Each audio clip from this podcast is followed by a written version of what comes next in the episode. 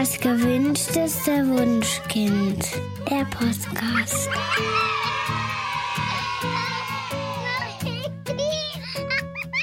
Hallo und herzlich willkommen bei Das gewünschteste Wunschkind, der Podcast mit Daniel Graf und Katja Seide. Ja, herzlich willkommen zu unserem zweiten Teil unserer Reihe über schwere Krankheiten, den Tod, Bestattungen und so weiter. Heute ist Mandy bei uns zu Gast. Herzlich willkommen, Mandy. Hallo.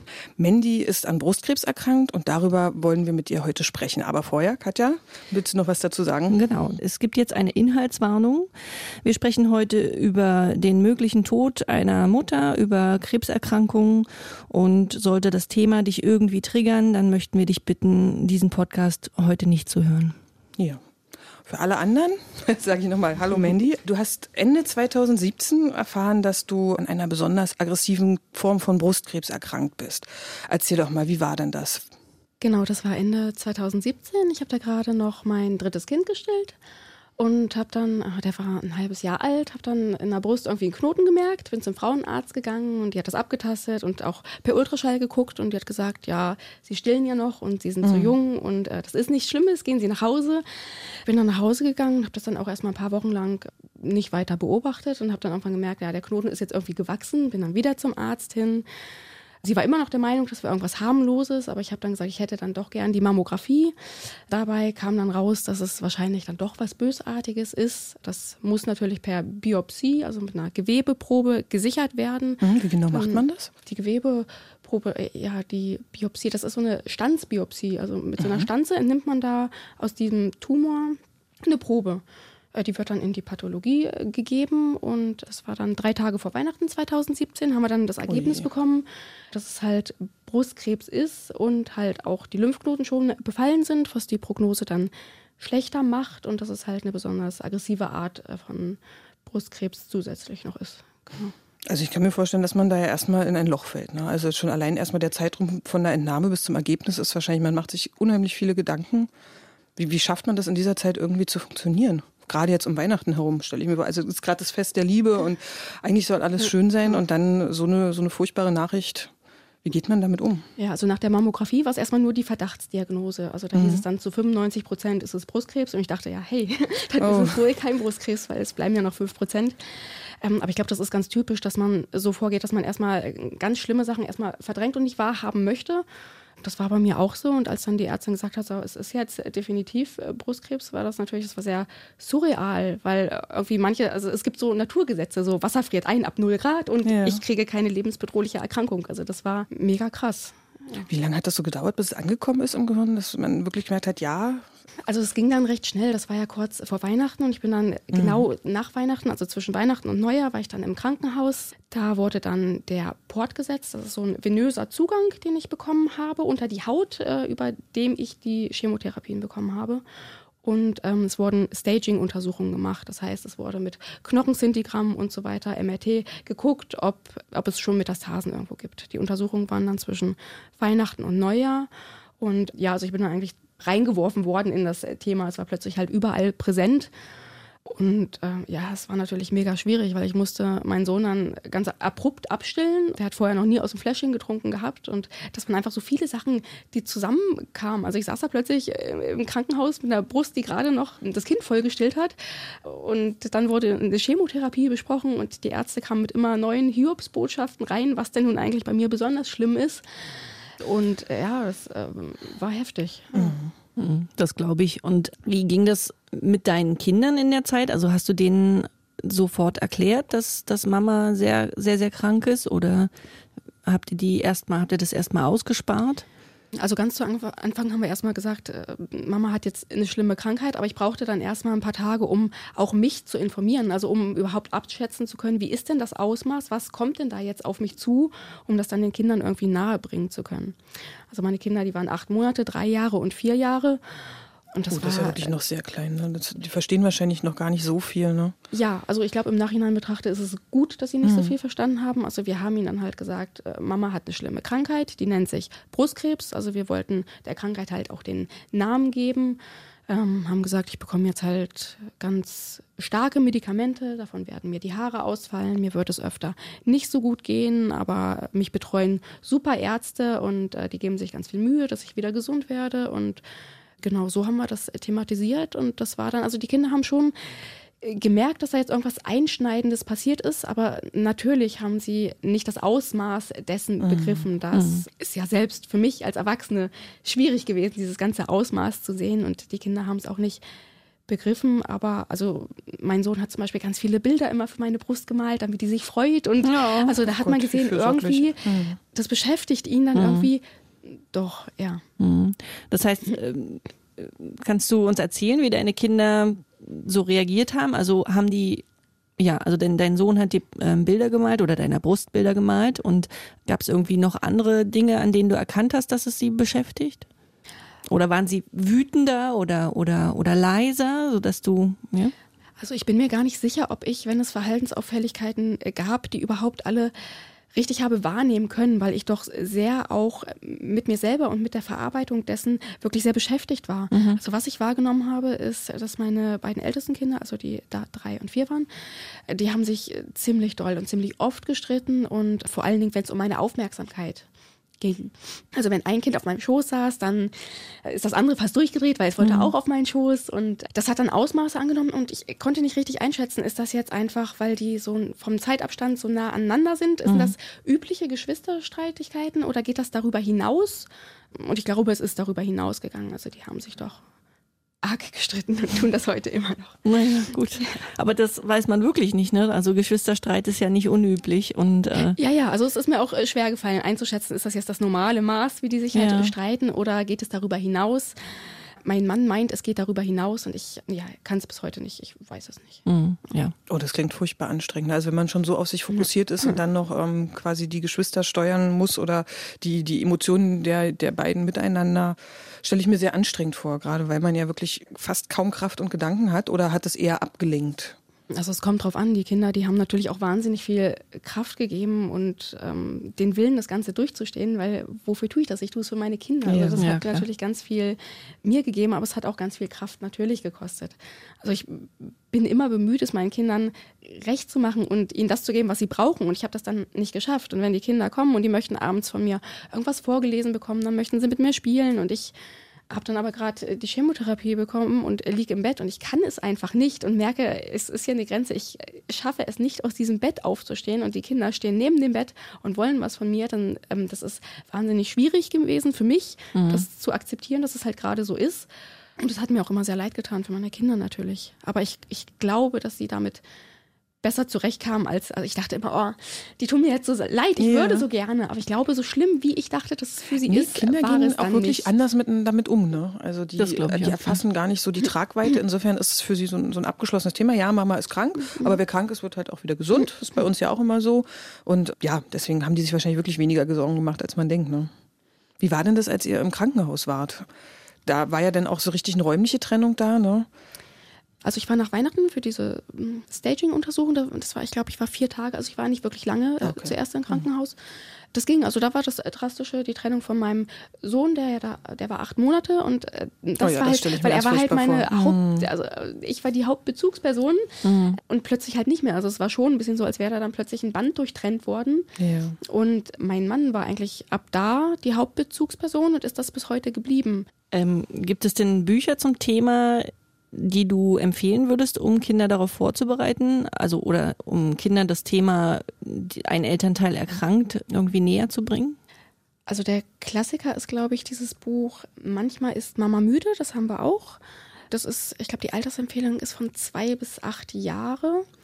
Und da wird das Thema eigentlich ganz gut behandelt. Also wir haben das Buch auch und haben es gelesen, wobei die Kinder es jetzt nicht, ich glaube, sie waren einfach noch zu jung dafür. Und was wir über die Krankheit vermittelt haben, haben wir eigentlich durch persönliche Gespräche vermittelt. Also ich glaube, okay. so ein Buch ist wirklich eine gute Möglichkeit, um das zu unterstützen, mhm. aber das meiste haben wir wirklich über persönliche Gespräche dann. Okay. Ja. Du hast ja für unseren Blog auch einen Artikel geschrieben. Ähm, für, für die Zuhörer in, in der Zeit, wo der Podcast jetzt ausgestrahlt wird, würde ich diesen Artikel einfach nochmal ganz nach oben setzen. Da hat Mandy ganz ausführlich darüber geschrieben, wie man mit Kindern über den Tod reden kann und auch welche Hilfen man in Anspruch nehmen kann. Das fand ich persönlich sehr spannend, weil ähm, das ja ein Thema ist, über das man nicht nachdenkt. Da ist sehr schön strukturiert zusammengefasst, wo man sich hinwenden kann und wer einen da unterstützen kann. Erzähl doch mal ein bisschen darüber, was du, du hast es ja sehr umfassend recherchiert, ne? ja.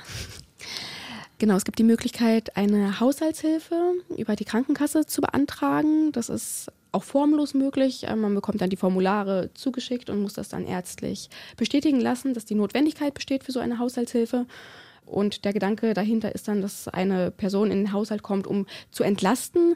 Das hört sich in der Theorie sehr gut an. In der Praxis Mmh, hat das es bei uns schwierig vor. ja, also einfach eine Person zu finden, das war die ganzen Pflegedienste und so, die wir angerufen haben, die hatten einfach keine Kapazität dafür frei. Ja. Äh, Deswegen ist es in der Theorie eine sehr gute Möglichkeit und in der Praxis hat das bei uns leider nicht immer geklappt. Aber ich würde es auf jeden Fall versuchen, äh, die Möglichkeit dieser Haushaltshilfe in Anspruch zu nehmen. Ansonsten hat man auch die Möglichkeit, sich an das Jugendamt zu wenden. Also es gibt da einen Paragraph 20 im achten Sozialgesetzbuch. Da geht es um die Betreuung und Versorgung des Kindes in Notsituationen. Also das Jugendamt ist tatsächlich auch verpflichtet, wenn ein Elternteil aufgrund schwerer Erkrankung vorübergehend ausfällt, da dann zu unterstützen. Auch in der Theorie eine schöne Möglichkeit, die bei uns in der Praxis leider auch nicht geklappt hat, weil bei uns die Kommunikation mit dem Jugendamt gar nicht funktioniert hat. Also wir hatten uns da halt in der Hoffnung, weil das mit der Haushaltshilfe nicht geklappt hat, hatten wir uns an das Jugendamt gewandt und haben gefragt, äh, könnt ihr uns Unterstützung anbieten und haben da persönlich äh, wirklich schlechte Erfahrungen gemacht, zumal das natürlich eine Hemmschwelle ist, die man erstmal überwinden muss. Also zu, zu sagen, erstmal sich selber einzugestehen, ja, ich brauche Hilfe und dann auch noch gegenüber dem Jugendamt das einzugestehen. Und das war nicht ganz einfach und hat bei uns dann auch nicht funktioniert, also nicht zur Hilfe geführt. Aber generell ist das eine Möglichkeit, was man auch versuchen kann. Okay. Ja, für Betroffene selber gibt es äh, die Möglichkeit, psycho-onkologische Unterstützung in Anspruch zu nehmen, einfach um die Situation selber besser bewältigen zu können. Das fand ich auch sehr hilfreich, die Möglichkeit. Und ähm, sich über Selbsthilfegruppen zu vernetzen, hat mir selber auch geholfen. Und ja, natürlich auch Hilfe annehmen, wenn sie angeboten wird aus dem Umfeld oder auch mal konkret danach zu fragen. Was mir auch schwer gefallen ist, weil bei manchen Leuten dachte ich, ah, nun bietet doch mal Hilfe an, seht ihr nicht, dass ich Hilfe brauche? Aber dann über den Schatten zu springen und zu sagen, du, ich brauche hier die und die Hilfe, konkret das und das, kannst du mich da unterstützen, ist schwierig gewesen, aber ist, glaube ich, hilfreich, ja, konkret um Hilfe zu bitten. Das, das heißt, du hättest dir von, von Angehörigen oder Freunden gewünscht, dass die mehr auf dich zukommen. Also oft ist ja da eine, eine große Hemmschwelle. Es kann sein, dass die Freunde zum Beispiel gar nicht wissen, was sie, ja, was sie mit dir besprechen sollen oder ob sie es ansprechen sollen oder die ihre eigenen Ängste haben. Also du hättest dir gewünscht, dass sie dir Hilfe anbieten. Hilfe anbieten? Äh, Nee, also von, von meinem Umfeld und von Freunden hätte ich mir eher, also nicht konkrete Hilfe gewünscht, sondern oft war ich ein bisschen enttäuscht, wenn, wenn sich das Umfeld so von mir abgewandt hat. Also das habe ich halt oft gemerkt, dass Leute, mit denen man regelmäßig Kontakt hatte, dass da der Kontakt plötzlich eingeschlafen ist, weil die Leute sich nicht mehr gemeldet haben. Und ich habe die Vermutung, dass da dann ganz oft Hilflosigkeit einfach hinterstand, weil die nicht wussten, was sie sagen sollten. Und natürlich, weil die Thematik ja einfach eine schwerwiegende ist. Also wenn es um den Tod geht, dass dann äh, muss man sich vielleicht auch mit eigenen Ängsten auseinandersetzen und holt einfach dieses Thema sehr nah an sich ran und das wollen oder können vielleicht einige Leute nicht. Deswegen kam es da in meinem Umfeld tatsächlich zu einigen Brüchen, genau. Und ich hätte mir ja, also ich kann verstehen, wenn Leute hilflos sind, aber ich hätte mir, mm, also die Leute können von mir aus irgendwas sagen, was dann irgendwie unbedarft klingt oder können stottern oder was auch immer, ähm, aber sagen, dass sie, dass sie da sind. Also da kommt es nicht so auf die Worte an, sondern einfach auf die Geste. Also zu sagen, ich bin da und ich denke an dich und ich weiß jetzt vielleicht nicht, was ich sagen soll und das, ich fand das, auch wenn die Worte manchmal unbedarft waren oder so, ich fand es immer besser, als wenn sich jemand gar nicht gemeldet hat. Also das fand ich tatsächlich sehr verletzend. Also dann lieber sich ungeschickt anstellen. Also ich habe es im eigenen Bekanntenkreis jetzt auch erfahren. Ähm, da hat eine Freundin auch die Diagnose bekommen, beziehungsweise hat einen Knoten ertastet und musste dann eine Woche warten. Und das hat sich für mich auch ganz seltsam angeführt, weil ich wollte ihr jetzt nicht zu nahe treten und sagen, und was ist denn nun rausgekommen? Es war ganz schwierig, weil ich einfach nicht sagen, also nicht, nicht wusste, wie, wie sehr sie über dieses Thema sprechen will. Aber am Ende habe ich mir auch einfach ein Herz gefasst und habe gesagt, pass auf, ich mache, wie ich es denke und wenn es irgendwie unpassend ist, sag es einfach. Aber als Betroffene kannst du wirklich empfehlen, sprecht miteinander, geht auf denjenigen zu und fragt ihn einfach, was er braucht, oder? Ja, also das wäre das, was ich mir gewünscht habe, äh, hätte. Natürlich ist jeder anders und jeder geht da anders mit rum. Manche Betroffene wollen vielleicht wirklich nicht drüber reden oder verdrängen es vielleicht für sich selber auch eher. Aber das einfach mal anzusprechen und zu sagen, du, ich äh, verhalte mich jetzt so und so, wenn du meinst, ich mache irgendwas falsch oder es passt dir nicht, dann sag es. Also diese offene Kommunikation ist, glaube ich, ganz wichtig und damit kann man vielen Missverständnissen vorbeugen, dass die gar nicht erst entstehen, ja. Mhm. Die Frage ist, gibt es irgendwas, was man als Freund oder auch Angehöriger unbedingt vermeiden sollte? Da fällt mir konkret, glaube ich, gar nichts ein. Also man hat manchmal hat man so medizinisch fragwürdige Ratschläge bekommen. oh ja. ähm, da, das fand ich dann manchmal ein bisschen, aber ähm, es war mir alles immer lieber, als wenn die Leute mhm. gar nichts gesagt haben. Und ich habe dann halt gesehen, was steckt dahinter. Ah, die wollen anscheinend genau, irgendwas genau, sagen, helfen, was genau. mir hilft. Und dahinter steckt wahrscheinlich der Wunsch, dass es, dass es irgendwas gibt, was mir mhm. hilft und dass es mir besser geht. Und habe dann versucht zu gucken, was steckt eigentlich hinter diesen Aussagen, die vielleicht manchmal ein bisschen merkwürdig waren, ja.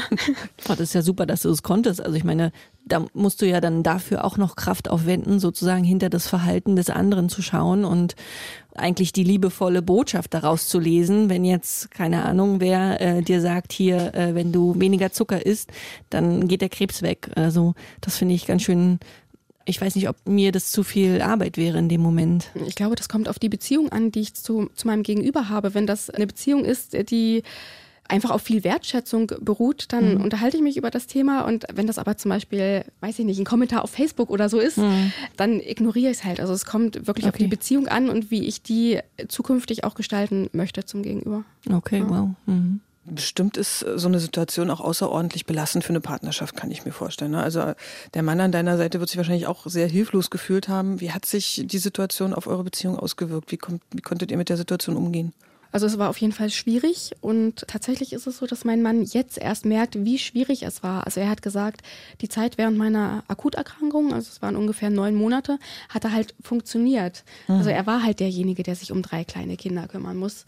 Und er hatte einfach keine Wahl mhm. und er hat dann funktioniert. Und er hat gesagt, er merkt jetzt, wo die äußeren Umstände sich wieder ein bisschen normalisieren, wie belastend diese Zeit war und ist jetzt wirklich, also bei ihm macht sich das erst jetzt richtig bemerkbar.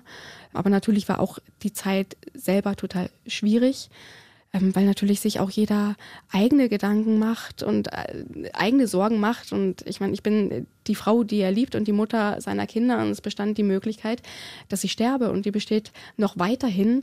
Und natürlich macht sowas auch was mit einer Beziehung. Mhm. Und die ganzen äußeren Umstände waren einfach sehr anstrengend, so dass wir, also es ist mit drei Kindern, hier ist es sowieso ja, anstrengend, für jede bekommen, ne? Familie ne? also anstrengend also was uns gut getan hat, ist, wenn wir mal irgendwie zusammen essen gegangen sind. Also das, ich glaube, es kam einmal vor, aber also diese Prime-Zeit als Paar. Also es kann ja auch sein, man bestellt sich irgendwie eine Pizza, wenn die Kinder schlafen und setzt sich mal eine Stunde Arm in Arm aufs Sofa. Mhm. Also dass man einfach merkt, ja, drumherum ist jetzt das totale Chaos, aber wir sind ja trotzdem noch das Paar und wir haben dann auch einfach akzeptiert, dass manches gerade einfach nicht so, manche Ansprüche, die wir an unsere Partnerschaft haben, dass wir die einfach gerade nicht erfüllen können.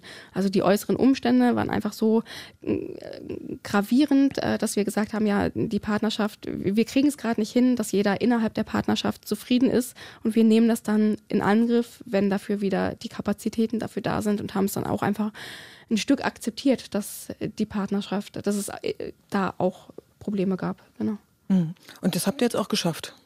Also jetzt, ich nehme an, ihr habt jetzt ein bisschen mehr Raum für euch wieder, oder? Äh, ja, wir sind ja. dabei, alles aufzuarbeiten. Aber ist doch schön. Das ja, das macht ja wahrscheinlich, schweißt auch zusammen ne? und macht stark, wenn man das sowas gemeinsam erlebt hat. Ja, also ich, ich denke auf beide, beide Seiten. Ja, es hat uns auf der einen Seite näher gebracht und auf der anderen Seite gab es natürlich Konfliktpotenzial aufgrund der Erkrankung und das gibt es auch weiterhin. Also ich würde jetzt nicht sagen, dass wir gestärkt rausgegangen sind, ja doch wahrscheinlich schon, aber äh, es gibt auch neue Konflikte, die vorher mhm. nicht da waren. Ja. Mhm.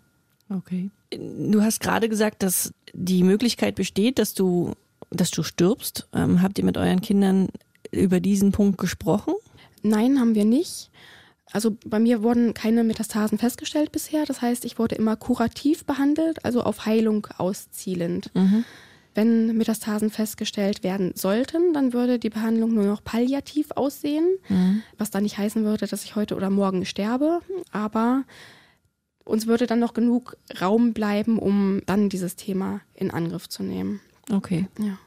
Du hast dich ja gedanklich, aber selbstbestimmt schon sehr intensiv damit auseinandergesetzt. Ne? Ähm, wie geht man mit dieser Möglichkeit überhaupt um? Gibt es Pläne, die man macht? Nimmt man sich bestimmte Dinge vor oder bereitet man schon etwas vor?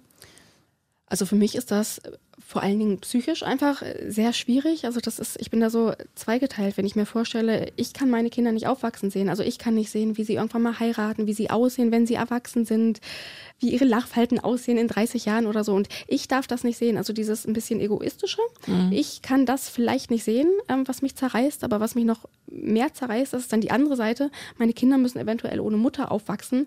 Das heißt, die Mutter wird das ganze Leben lang bei meinen Kindern fehlen und äh, das ist eigentlich das, was das ist das, was mich so nachts äh, in den Wahnsinn treibt, dass meine Kinder vielleicht ohne Mutter aufwachsen müssen und immer halt diesen Mangel da haben und traurig sein müssen, weil ich nicht mehr da bin und ich fühle mich machtlos, weil ich nichts dagegen tun könnte, wenn es dann so ist. Mhm. Und das äh, Psychische ist, also das ist äh, weiterhin, also da es ja weiterhin sein kann, dass ich an der Erkrankung sterbe, ähm, ist das natürlich ein Thema, was mich weiterhin beschäftigt. Also der Brustkrebs ist jetzt nicht mehr da, der wurde ja rausoperiert. Aber das Gefährliche ist ja nicht der Tumor in der Brust gewesen, sondern die Möglichkeit, dass es Metastasen irgendwo im Körper gibt. Und man sagt, das ist so nach fünf Jahren ist die Wahrscheinlichkeit dann sehr gering, aber innerhalb dieser fünf Jahre kann das halt passieren. Und meine Prognose ist ja ein bisschen wie sagt man, unglücklicher. Ähm, schlechter als bei ja, anderen. Schlechter mhm. als bei anderen. Und deswegen beschäftigt mich das Thema weiterhin. Und ja, was mache ich? Wie bereite ich das vor? Ich habe manche Sachen gemacht wie Patientenverfügung und Vorsorgevollmacht. Das ist erstmal das Formale, was ich einfach erledigt haben wollte. Und ich mache aber auch, ich mache viele Fotos und ich mache viele Videos einfach um, so von Alltagsszenen. Zum Beispiel vor ein paar Tagen habe ich meinen Sohn äh, abends eine Geschichte vorgelesen. Ich habe dann halt das Handy auf den Schreibtisch gestellt und halt äh, gefilmt, wie ich da äh, eine Viertelstunde mit ihm auf dem Bett sitze und wir Arm in Arm da sitzen und das Buch lesen und einfach so normale Sachen aus dem Alltag versuche ich auf Video festzuhalten, damit es einfach konserviert ist. Weil ich saß da auf dem Bett mit meinem Sohn und ich habe ihn so mega lieb gehabt. Ja. Und ich denke, wenn er sich irgendwann in zehn Jahren vielleicht dieses Video anguckt, dann kann er diese Liebe noch spüren, weil ich tatsächlich denke, dass das Liebe ja nicht stirbt. Und dann versuche ich diese Liebe irgendwie zu erhalten. Ja. Mhm. Ich denke, ja, wenn das tatsächlich passieren sollte, ist das für die Kinder eine ganz, ganz tolle Erinnerung, dass sie wirklich die Stimme der Mutter hören und nochmal sehen, wie sie wirklich liebevoll mit ihnen gemeinsam zusammensaßen. Mhm. Mhm. Entschuldigung, es rührt mich so an. Also man kriegt immer Gänsehaut und Tränen in den Augen, weil es wirklich ein schwieriges Thema. Kann man denn überhaupt noch mal unbelastet irgendwie Tage erleben, also indem man rausgeht und sagt, hey, das Leben ist einfach nur schön, mir geht's heute gut und ich will gar nicht drüber nachdenken. Ich stelle mir das wahnsinnig schwierig vor, weil ich auch so ein kopflastiger Mensch bin. Ähm, mhm. Ja, die Gedanken würden dann einfach immer wieder kommen und ja, mich nicht loslassen. Ja, also ich bin auch sehr kopflastig. Mhm. Ich glaube, da geht auch jeder Erkrankte anders mit um. Und ich glaube, dass viele das können, dass die, also diese Unbeschwertheit ist weg und ich glaube, die kommt auch nicht wieder. Und also bei mir ist es tatsächlich auch so, ich bin sehr kopflastig und die Möglichkeit, dass ich sterben kann, die ist eigentlich die ist 24 Stunden da. Das ist wie so ein Film, der immer im Hintergrund läuft. Also nicht im Vordergrund, aber es ist immer da mhm. und es ist mir zu jeder Sekunde präsent, dass es so sein könnte. Das ist natürlich belastend, aber man gewöhnt sich irgendwie mit der Zeit dran und ja, ich habe viele schöne Momente. Also vielleicht sind manche Momente sogar noch schöner, weil ich sie anders wertschätzen kann. Mhm. Ja, ich glaube, in der Summe gesehen kann man sagen, ja, also das Leben ist an manchen Punkten einfach viel blöder geworden, weil ich einfach mir mehr Sorgen mache und mhm. an manchen anderen Stellen ist es einfach, also die Ausschläge nach oben und nach unten sind einfach höher und mhm. ich glaube, manche schönen Sachen, also ich habe Gesundheit und so nie als selbstverständlich wahrgenommen, aber jetzt halt noch viel weniger. Und ich glaube, manche schönen Sachen kann ich tatsächlich jetzt mehr wertschätzen, ja. Mhm. Du hast auch ein Buch geschrieben, das heißt Und dann am Leben bleiben. Erzähl doch mal, was erwartet den Leser, wenn er das Buch kauft? Also das ist kein typisches Mutmachbuch. Ich habe das nicht geschrieben, um anderen Mut zu machen, sondern das Schreiben war einfach mein Verarbeitungsprozess. Also ich habe kurz nach der Diagnose angefangen zu schreiben und darüber meine Gefühle zu sortieren und zu reflektieren weil das einfach so chaotisch war in meinem Kopf. Und dann saß ich da und habe was aufgeschrieben und hinterher dachte ich, hey, ja, genau, so wie das da steht, so fühle ich. Also ich habe halt ja das als Verarbeitungsmechanismus genutzt und auch als Art Dokumentation, weil ich gerade die erste Zeit sehr große Angst hatte zu sterben und ich einfach das konservieren wollte, also wie ich mit der Erkrankung umgehe, was mich da beschäftigt im Hinblick auf meine Kinder. Ich dachte mir, wenn die sich irgendwann in 20 Jahren fragen, wie ging es denn meiner Mutter damals zu der Zeit, dann haben sie die Möglichkeit, äh, ja, das zu erfahren, indem sie meine Worte da lesen. Also es war, ich habe das ja für mich geschrieben zur Verarbeitung und ja zur Konservierung meiner Gedanken. Mhm. Ja, also ein ganz tolles Buch. Ich habe schon reingeguckt und euch auch eins zur Verlosung heute mitgebracht. Ähm, wie das funktioniert, schaut einfach bei uns in den Blog rein. Mandy signiert das nachher auch noch. Und auf Instagram kann man dir folgen. wenn genau. man möchte. Ja. Auch sehr schöne Bilder, genau. Mandy Fall, also Mandy mit Y und dann F-A-L. Mhm. Schaut einfach mal, vielleicht wollt ihr Mandy auch folgen. Liebe Mandy, vielen Dank, dass du da warst und ähm, ja, so offen und ehrlich mit uns über dieses wirklich schwierige Thema gesprochen hast. Das war der zweite Teil unserer Serie über Krankheit und den Tod. In zwei Wochen haben wir auch Studiogäste wieder zu Gast und zwar 22 Monate. Genau. Der Blog ähm, mit Uli und Anne. Und da reden wir auch über ein sehr schwieriges Thema, darüber, dass ein, ja, ein Kind stirbt, bevor seine Eltern sterben. Mhm. Okay. Ja. Dann sagen wir Tschüss zu Mandy. Hat mich gefreut, hier zu sein. Tschüss. Danke. Vielen Dank. Tschüss. Tschüss. Das war der Podcast vom gewünschtesten Wunschkind.